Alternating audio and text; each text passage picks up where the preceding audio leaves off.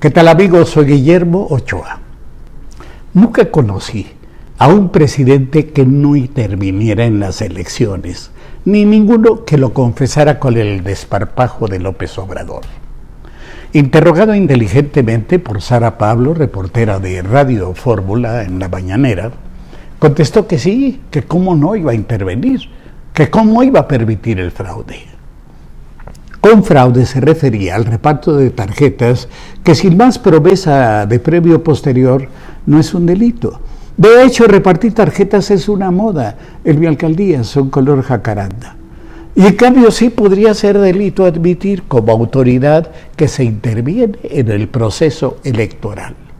El blanco presidencial son ahora, a el blanco siempre le sobran, dos de los candidatos opositores al gobierno de Nuevo León que han dejado en un lejano tercer lugar a la candidata de Morena, Clara Luz Flores, a quien hizo polvo su sonriente aparición en un video, junto a Kit Ranieri, una especie de, de, gurú sentenciado ahora a 120 años de cárcel por tráfico sexual, entre otros delitos.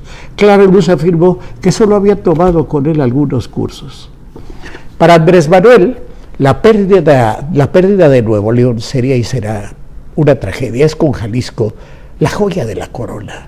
Estados económica y políticamente muy poderosos. Y tanto que a sus denuncias mañaneras supuestamente ciudadanas, no presidenciales, sobre las tarjetitas, acudió con inusitada rapidez la Fiscalía especializada en delitos electorales, tan ocupada siempre con la aplicación o no de leyes tan numerosas y complicadas que volverían loco a un umpire de béisbol. Las próximas elecciones, para darnos una idea, nos costarán 28 mil millones de pesos. Realizarlas es muy, muy complicado. Nuestro país es muy, muy difícil. ¿Por qué salen tan caras? Le pregunté alguna vez a una experta en realidad electoral a nivel de lona, como se dice en la lucha libre. Porque somos muy tramposos. Me contestó con franqueza la maestra milagrosa, el maester Gordillo. ¿Somos? Me pregunto ahora.